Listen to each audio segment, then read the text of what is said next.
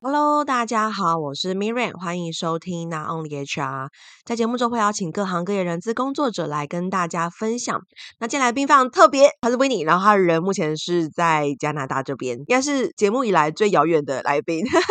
好，那我们先请 Winnie 跟大家分享你的学经历背景。好的，嗨，大家好，我是 w i n n i 然后呃，我目前人住在就是多伦多，呃，加拿大，也就是就美东这边，这样大概距离纽约大概一个小时的飞机。那啊、我目前主要担任的就是工作的职位是呃，在做专业的领导力的教练，呃，也就是最针对就是企业内部的主管，然后去做他们的领导力的培训，然后跟他们的教练的引导。那我本身也是呃团队的引导师，那有过去有十年的经验，是专门在做 HR 啊、的 full function，然后的 leader，所以呃目前也有在担任一些跨国的中小型企业的类似外包人资长的这样的一个职位。哇哦，想要请 Winnie 帮我分享一下，就是你过去这十年 HR 的范畴大概包含哪一些 function 呢？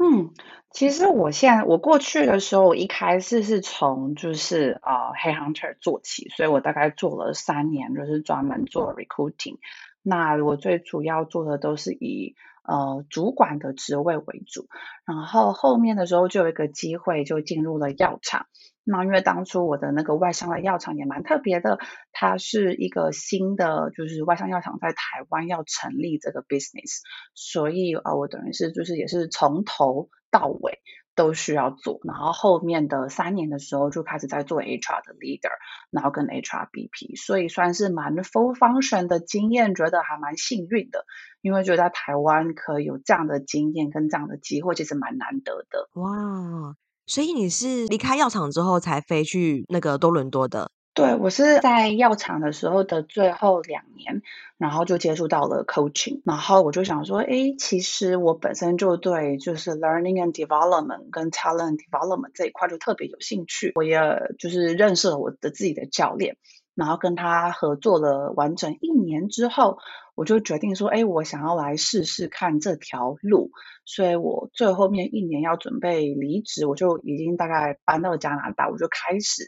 呃，一边工作，然后一边上就是专业教练的课程，跟就是后续的一些培训的规划呀等等。哇哦，OK，那你当初说到说你原本是做 Hunter，然后转到 HR 这块，嗯，所以会好奇就是当初选择 Hunter 这个工作的原因是什么呢？我觉得因为我一开始念的是气管系嘛，然后本身就是主修就是呃行销跟就是 HR 这一块。这样子，然后我就在想说，哎，那我到底比较喜欢哪一个？然后就发现，其实我自己好像对于就是人，对于跟人互动，会大于卖那个产品的那个销售量，就是更有感。因此，我就想说，好。Hunter 这份工作，它是完全结合了一半的 sales，一些 marketing，然后跟一些 HR，因为本身人他就是他的产品，你要就是推销给你的客户，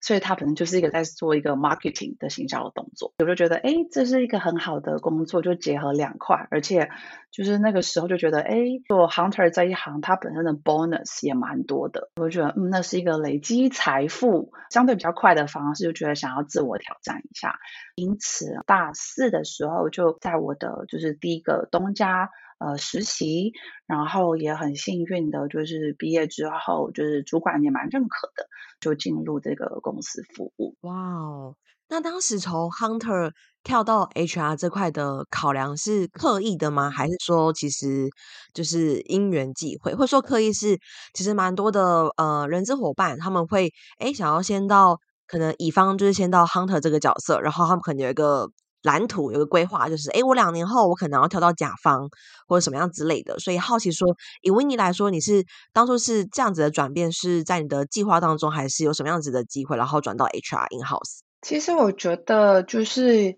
有刻意，但是也是蛮 lucky，等于是我的客户就是觉得有一个刚好一个很好的机会。然后就跟我谈，但是我本来就有这个计划，因为我做了 recruitment 这一块已经做了三年，我觉得诶摸得蛮熟的。但是我自己还是对于就是 talent and development 这一块还是比较有兴趣。我觉得比较可惜，所以说诶我今天找到一个很好的人才了。那我送到这家公司之后，诶他后续的内容我好像没有办法帮助他成长。我觉得我很想要去。就是 engage 这一块，然后因此我才跳到 in house，就觉得哎，我真的可以去找到这个人，然后帮他规划，然后让他在这家公司发展，去到他想要到的，就是职位，或者是他想要去 create 他的一些。呃，影响力啊，等等之类的。嗯，那这个跟你实际呃接触到了之后，你觉得什么区别吗？等于说你在还没有转到 HR 领域的时候，在做 hunter 的时候，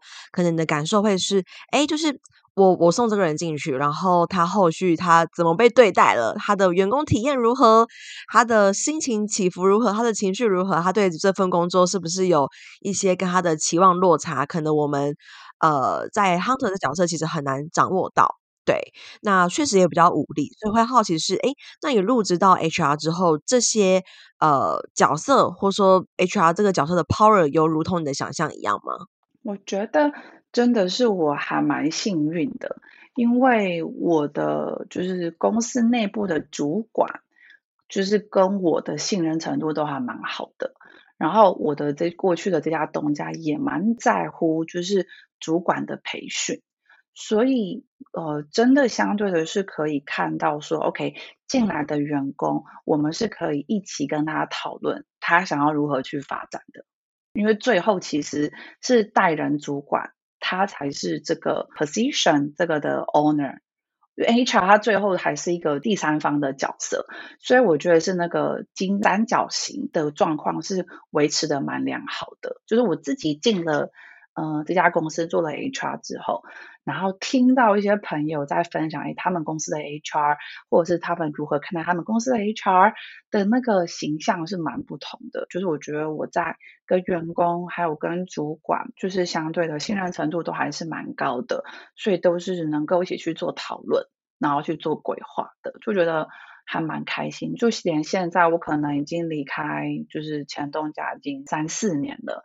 他们到现在，他们在找他们的，就是哎，每一个职涯的转变的时候，他们都还是会愿意来找我聊聊。就是我觉得是，就是建立了那个信任。哇，所以我好奇想要问一下是。呃，听起来在你进去之前，这家公司它并没有这个三角形存在吗？应该说，因为这家公司本来在台湾就是完全没有成立的，所以我觉得很幸运，是我当初的那个总经理，他对于人才发展就是蛮在乎的，然后呃，公司也蛮就是愿意投资，就是花时间，然后做讨论。然后真的去随着这个人他想要的发展去做培育规划，所以不管是把人才送出台湾，然后或者是引进就是海外的人才，或者是呃去做一些短期的交流交换，就是有蛮多公司是不愿意做这件事情的。可是我们这家公司，他会为了真的是培育，或者是让他们去做 rotation。因为做 rotation 其实本身会对产能上面是有一些消耗的，因为有些 learning curve，但是呃公司都是愿意去 support 的，所以你就可以看到那个人才他是真的有被被发展的。那我另外一个好奇是，这个三角形就是因为可能也会考量到，举例像你们员工。的人数跟 HR 的人数的比例，换言之，如果我们真的要很细腻去照顾、去呃满足每一个伙伴他对自己的职涯需求的话，那个作业量会蛮大的。所以我好奇，当时你们 HR 跟员工是几比几？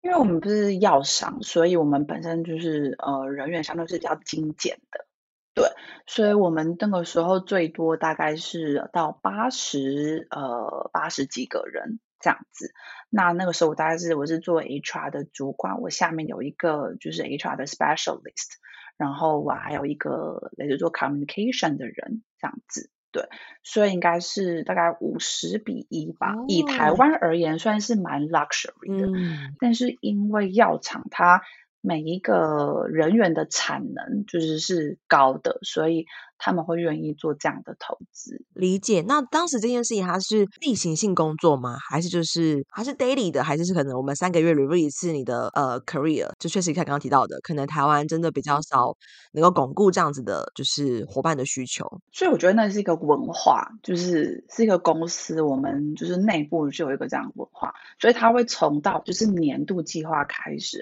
然后到。每半年我们都会定期 review，就是很固定。可是我们是真的会去看，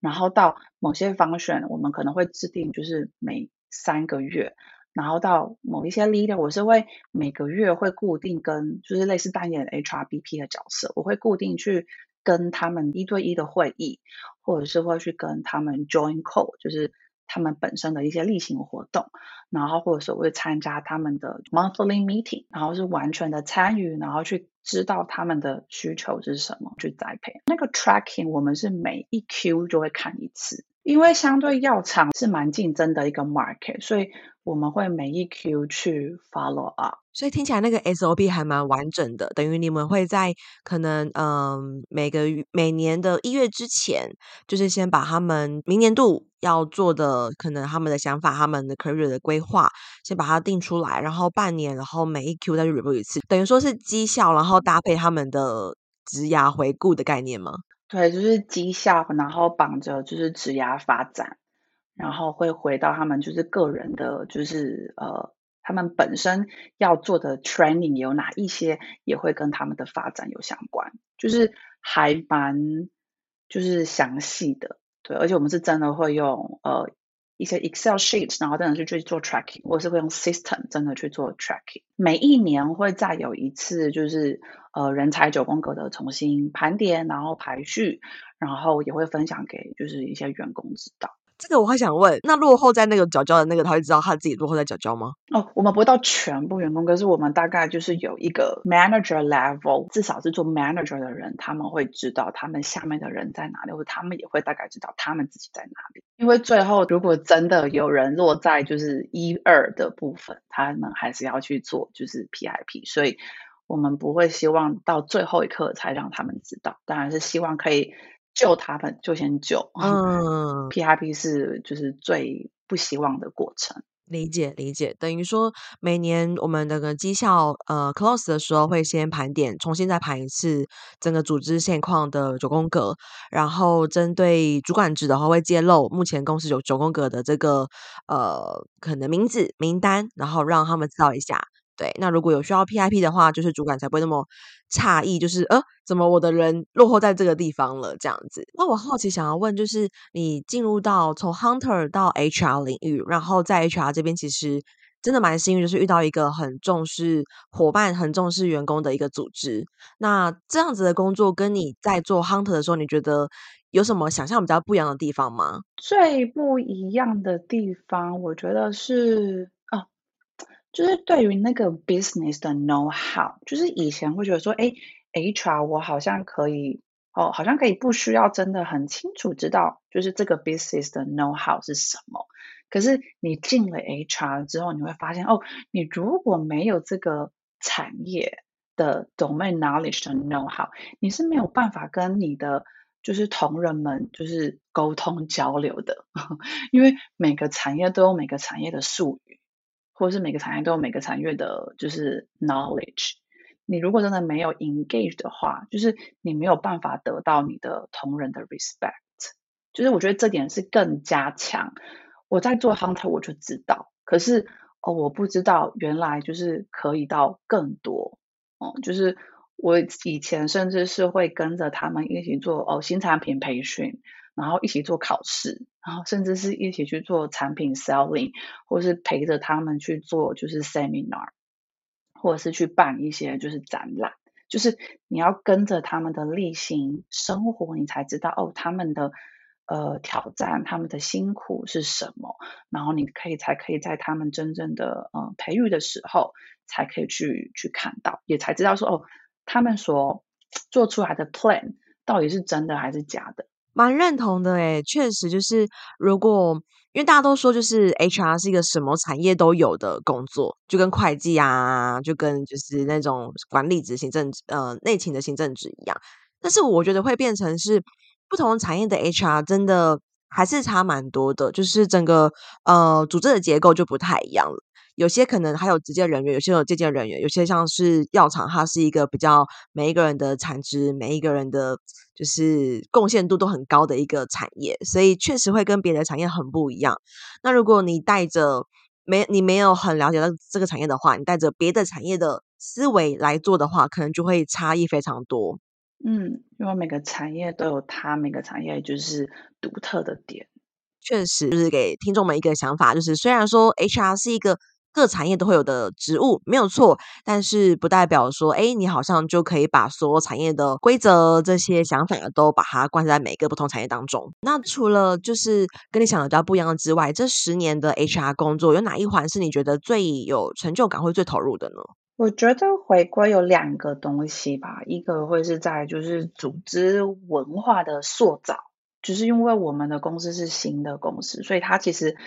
是没有一个文化的。可是是透过就是呃，可能两到五年的时间，每一次每一年去重新塑造一点点，最后你会看到哦，这个公司出去的人跟一般产业的人的差别，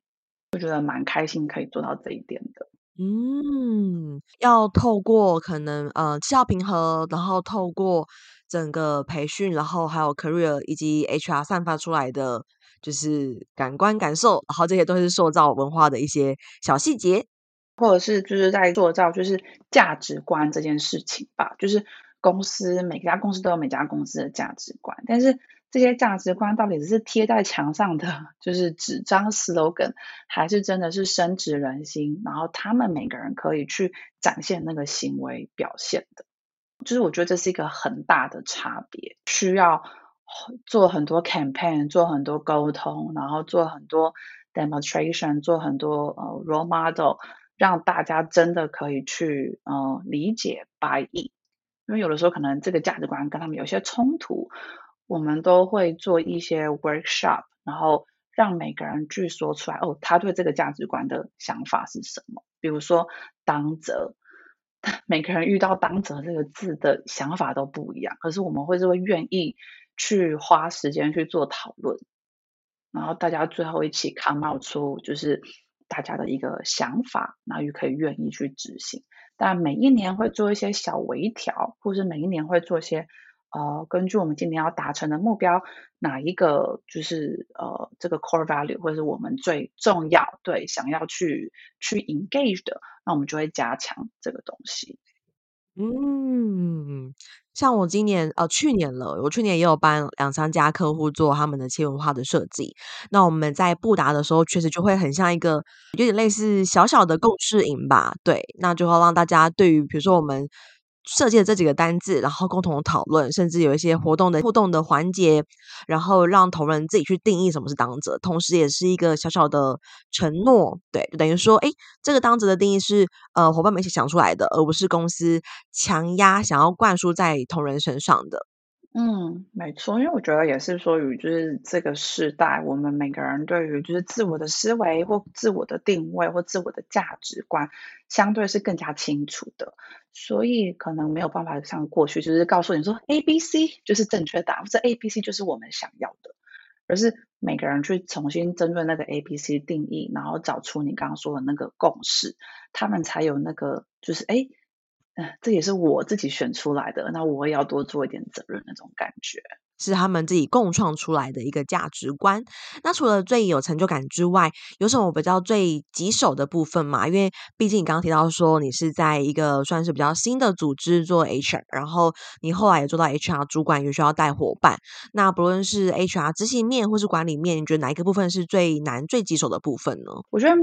有几个点，因为我自己本身对于 compensation，就是我可以做，但我没有那么喜欢的，所以我觉得本身对我自己的特质啊，就是做 compensation 本身是相对棘手的。嗯，那我会好奇，因为听起来就是你们的总经理就是高层其实是蛮重视 HR 的，所以有可能是在平行的跨部门在沟通的时候会比较遇到一些阻碍吗？我觉得那是一个学习过程。但如果说真的是更有挑战的话，我觉得是你要让你的那些比你 senior 的这些 business partner 愿意相信你，你是我可以信任的 HR business partner。我的人有问题，我可以跟你讨论，或者是我自己有什么样的问题，我可以跟你讨论。我觉得是建立那个信任是相对困难的，因为药界它本身就是一个比较，嗯，不一定是封闭，但是它相对进入门槛是高的。要建立那个信任也是困难的，所以我觉得是跟这些可能已经工作十几二十年的这些 leader 去建立他们每个人的信任，我觉得这个部分就会是在过去的我，我觉得是需要花蛮多力气去做到的。嗯，好，所以在于就是要呃让大家知道说，哎，HR 其实是你的商业的伙伴，然后可以愿意有事情来找 HR 的时候，这件事情的发生，它会比较。难实现在跨部门沟通上吗？跟我的部分还好，就是 pure pure HR 的部分还好，但是当然就是 A 跟 B 部门，他们可能本身一些还是会有一些冲突。那如何去帮他们去找到那个共识，也是一件蛮有挑战的事情。嗯。了解了解，那因为其实现在 Winnie 你在人在加拿大，然后像刚刚提到说，你从一路从 Hunter 到 In-house HR，然后到现在是一个全职的教练的角色，那蛮好奇你这未来三年会有什么样子的职涯规划呢？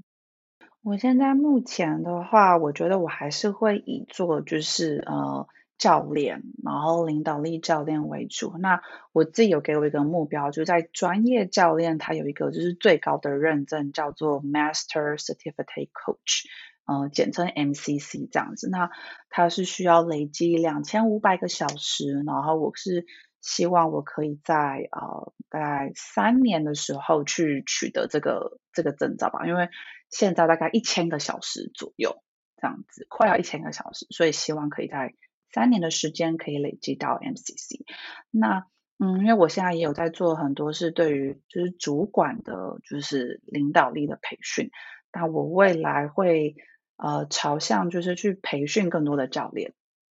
对，就是未来我会跟我呃我就是我学习的这个学院啊、跟他们合作。然后成为他们的认证的讲师，然后可以就是带领，对，成为他们的 trainer，然后就是带领更多人成为就是 coach 的这个角色。那不管是用英文或者是中文，都是我蛮呃愿意的。我觉得我蛮有兴趣尝试跟想要投资的部分，因为我觉得在北美当然相对是 coaching 是还蛮 popular 的，但是我觉得在亚洲，呃。这个文化相对是少的，对，但是我觉得它的重要性会随之而起，会成为未来就是也是一个发展的趋势吧，对，所以也会希望说未来可以去帮助更多的想要成为教练的人，也可以成为教练的一个角色，嗯。关于教练的一些工作细节啦，以及到底什么是教练，然后可能有些伙伴会觉得说，哈，什么是健身教练吗？没有没有，我们讲的是 coaching 的那一种，对，不是不是你在 World Gym 看那种健身教练，OK。然后所以下一集其实我们会呃邀请 Winnie 跟我们分享更多，不论是国内外还在加拿大这边教练的一些细节。那节目的尾声，我想要邀请 Winnie，就是你过去也是一个人资的 leader，那可以邀请你给未来想要进入 HR 领域的伙伴一些建议吗？嗯。我觉得就是呃两个，就是相信自己，然后跟相信你要服务的团队，就是不管你那个时候是否有解决方案，或者是你是否觉得，哎，我是否已经是一个资合格的 HRBP，或是你在担任的角色，但你要先相信自己，你可以做得到，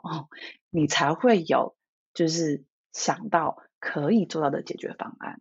然后也相信团队，因为当你。没有批判去面对你的团队的时候，你才有看到更多的可能性，然后你们也才会有更好的互动，然后可以一起成长。所以我觉得就是相信自己，然后更相信团队。嗯，很棒的一个回馈，就是因为在人这件事情，他没有绝对的对错，对，所以 有时候很多人会去呃拘泥于说到底做的对不对，然后就不知道自己做到对不对，然后就会在一个。负面的循环当中，那确实相信你非常重要，因为毕竟他没有正解嘛，所以你必须要相信自己，只要是出于一个好的出发点，那都是一个好的行动跟好的方案。嗯，没错。那这集非常感谢 Winnie 的分享，我觉得还蛮特别，就是呃，他真的在一个非常幸福的组织里面，然后扮演着很多 HR 都很梦幻的那种角色，跟很梦幻的那种 power。那下一集我们会邀请 Winnie 跟我们分享更多他的教练的工作内容。那我们下期见喽，拜拜，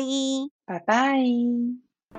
没错，到了我们的工商时间，想跟大家分享，我在去年开了一堂线上课程，叫做《成为抢手的人资招募必修的招募漏斗数据思维》。那这中间其实，呃，我萃取了蛮多我过去在做招募很成功的一些原因，其中的一点就是从招募漏斗里面去找出一些魔鬼，因为往往细节都藏在魔鬼都藏在细节里。OK，所以想跟大家分享这堂课，目前已经有大概将近一百五十位位左右的学员加入，那也欢迎大家可以加入课程。然后，如果对课程有更多的兴趣的话，可以在我们的节目资讯栏找到链接，可以点进去做进一步的了解哦。拜拜。